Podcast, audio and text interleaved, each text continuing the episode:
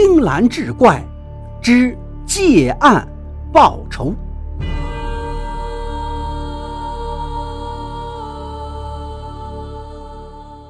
话说乾隆年间，兰东县塔浦镇上有一家豆腐作坊，主人姓丁，五十多岁年纪。这丁老汉老伴早年过世，膝下无儿，只有一个女儿，名唤翠莲。父女俩在小镇上开豆腐作坊为生。翠莲丧母之后，女孩家感到孤单，便认了邻居张家老夫妇做干爹干娘。本来两家关系就很好，有了这层干亲，那就更加的亲近。翠莲时常替干娘做些针线活。张家的儿子张柱也经常给丁家的豆腐房帮忙。翠莲二十岁这一年，丁老汉为女儿招赘了一个倒插门的女婿，女婿名叫李隐。入赘丁家后，头几个月还挺勤恳，起早贪黑，和老岳父一起经营豆腐作坊。丁老汉和翠莲对李隐还十分满意。可是这李隐过去染上过好赌的恶习。他忍了几个月后，旧病复发，便背着老岳父偷偷的进赌场。翠莲多次好言相劝，要丈夫走正道。李隐非但不听，还时常出口不逊，大骂翠莲。为此，小两口经常的吵架。终于有一天，李隐莫名其妙的失踪了。起初，丁老汉和翠莲也没当回事儿。一晃三个多月过去了，李隐却音讯皆无。这下父女俩慌了神儿，四处打听，没有消息。李隐的父母对儿子突然失踪、日久不归，便生了疑心，认为是儿媳丁翠莲因为夫妻不和起了歹心，害死了儿子。特别是丁翠莲的干哥哥张柱，过去常给丁家帮忙，两家关系不一般，说不定就这干兄妹私通合谋，害死了李隐。于是李家就求人写了状纸，告到县衙，又悄悄地送上了几十两银子。兰东县的刘知县是个问事不明、断案不清又爱财如命的贪官，受了李家的银子，命衙役把丁老汉父女和张柱一起带到县衙。在升堂审讯之时，三言两语便动了大刑。翠莲父女和张柱三个人大喊冤枉，不肯招认。刘知县又继续动刑。衙役们如狼似虎，不由分说，把丁家妇女打的是皮开肉绽、血肉模糊，当即昏死在大堂之上。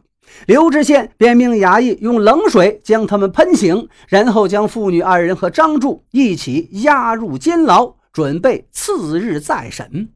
这翠莲无故受了这么大的罪，越想越恨李隐，找了这么个丧门星的男人。早知如此，真不如把他杀了解恨。他身上被打得鲜血淋漓，像针扎一样疼，直到后半夜才迷迷糊糊的睡着。这时候，翠莲突然看见一个陌生的中年人来到他跟前。中年人道：“小夫人，不要害怕，实话对你讲，我也是冤鬼，我叫王祥，也被人所害。今天前来，一是求你为我报仇，二是我能帮你洗清冤情。”翠莲受了重刑后，已感到性命难保，当然也不怕什么鬼魂了，便道：“我一个弱女子，又是被押的囚犯，如何能为你报仇？你一个冤魂，又如何帮我洗清冤情啊？”那鬼魂王祥道：“只要你按我说的办，保管你父女安然无事。”崔莲道：“你你要我怎么办？”鬼魂王祥道。明日知县升堂审问时，你就招认是你害死了李隐，就说把李隐的尸体埋在你家后院的一株杏树下面了，这样事情就会真相大白，而我的冤仇也可得报。请你务必牢记此处，不然你父女就要屈死在刘知县的棍棒之下，还要留下万世骂名。鬼魂王祥说罢，转眼就不见了。翠莲也忽悠一下醒了。第二天，刘知县命衙役从牢中提出翠莲，继续审问。翠莲依然不肯招认，刘知县便命衙役大刑伺候。翠莲一见摆在面前的刑具，忽然想起昨夜梦中那鬼魂王祥的嘱托。心想：看来招也是死，不招也是死。与其被这知县的棍棒折磨死，不如按王祥所说的招认了，兴许还有一线生机。翠莲想到此处，便道：“大老爷切莫动刑，民女招认。”于是刘知县就让翠莲画了招供，又问道：“你既然招认害死李隐，尸体现在何处？”翠莲答道：“他的尸体就埋在我家后院的杏树之下。”刘知县当即派人去丁家后院挖尸，果然在杏树下挖出一具骷髅。刘知县大喜，当下便整理案卷，连同犯人供词物证一起报送永平府。永平府知府秦正明看了案卷和供词后，又验看了被害者的尸骨。反复琢磨，总觉得有些疑点。被害者李隐失踪仅仅三个多月，而从这具骷髅来看，此人绝非死于近年，起码应在十年之上了。时间上明显不符。可是那翠莲又为什么招供呢？秦知府觉得事关人命，不可草率，于是决定亲往兰东县进行复审。秦知府来到兰东后，立即提审了翠莲。令秦知府大感惊讶的是，翠莲一见他，却大喊冤枉，并将先前的供词全部推翻。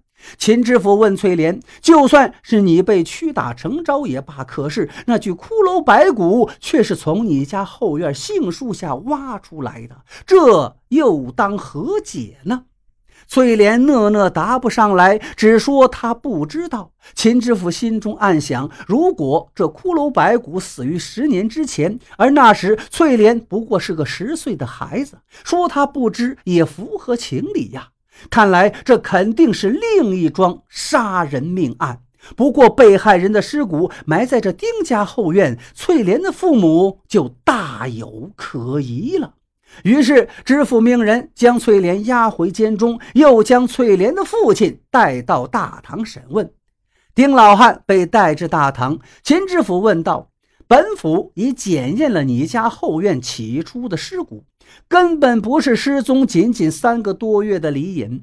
这具尸骨是什么人？是不是被你所害？你要从实招来。”丁老汉一听，连连叩头道：“青天大老爷，千万不可冤枉小人！我家的宅院是八年前买的旧宅，这尸骨埋在后院，小人时时不知呀。”秦知府一听，问道：“那卖主是谁？”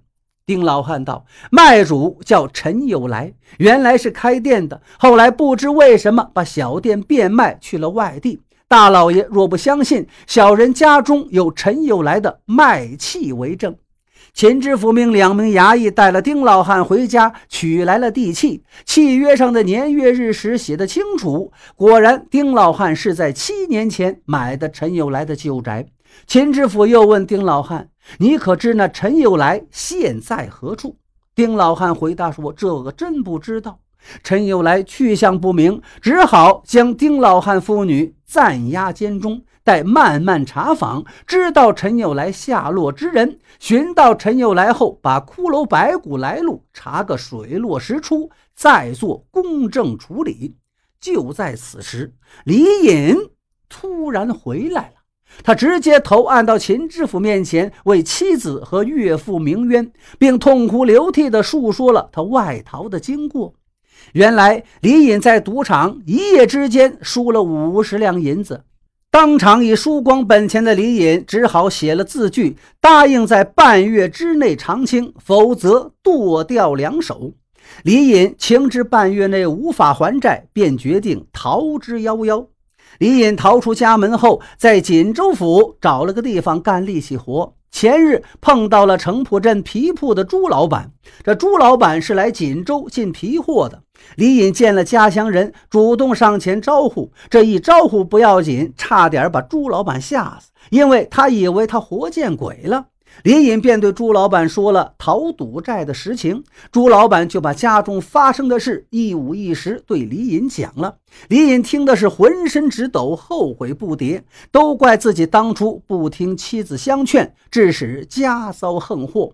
李隐越想越觉得对不住妻子和岳父，于是决定马上回家。秦知府听了李隐的叙述后，觉得这样一个好好的家，险些家破人亡，都是这个不务正业的败家子儿给造成的，便命衙役重打二十大板，以为惩戒。李隐的出现。翠莲阴间害夫一案已经不复存在，但丁家后院挖出的白骨一时难以弄清。那陈友来尚未寻到，无法定案，只好先将翠莲和张柱释放。丁老汉还要羁押监中，待寻到陈友来后再进行审理。李隐听秦知府说要寻找陈友来的下落，便跪倒在知府面前道。大老爷，陈友来现在关外锦州城开杂货铺，小人在那儿见过他。原来李隐逃到锦州城后，有一天他到街上买东西，偶然走进一家杂货铺。进门后，他一眼就瞧见了站在柜台后的陈友来。按辈分，李隐叫陈友来为大叔，两个同乡闹得亲切。陈友来还留李隐吃了一顿酒饭。秦知府听李隐说陈友来现在锦州，当即命李隐带路，和两名衙役立即奔赴锦州城，又写了一份文书，请锦州知府协助抓捕陈友来归案。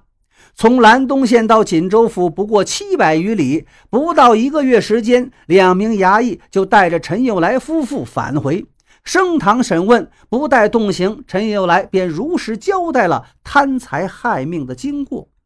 原来十几年前，陈友来在塔卜镇开了一个夫妻店。有一天，来了一位远方的客商。陈友来见这位客商携带银钱不少，便动了歹心，趁深夜客商熟睡之机，夫妻二人便用绳索将其勒死，然后掩埋在后院的杏树之下。为了避免不测，陈友来关闭了小店，又将宅院卖给了做豆腐生意的丁老汉，然后夫妻二人逃到关外锦州城开了个杂货铺。他原以为脱离了是非之地，便万无一失了，没想到赌鬼李隐因输了钱无法偿还，也逃到了锦州。那天李隐又偏偏到他的杂货铺买东西，隐藏多年，就这样暴露了。无名骷髅白骨一案审理清楚，杀人害命的凶犯陈又来夫妇终于伏法。丁老汉父女无端受了许多刑罚之苦，又监押两个多月。知府决定补偿白银二百两，以勉为全家人日后安心过活。银两由昏庸的刘知县个人承担。此时的翠莲感慨万千，回想起那冤魂王祥托梦之事，心中又是惊讶又是感激。王祥含恨多年无法伸冤，却借他丁家的人命案报了仇恨，也使丁家安然无事。果然是天理昭彰，善恶终有报应。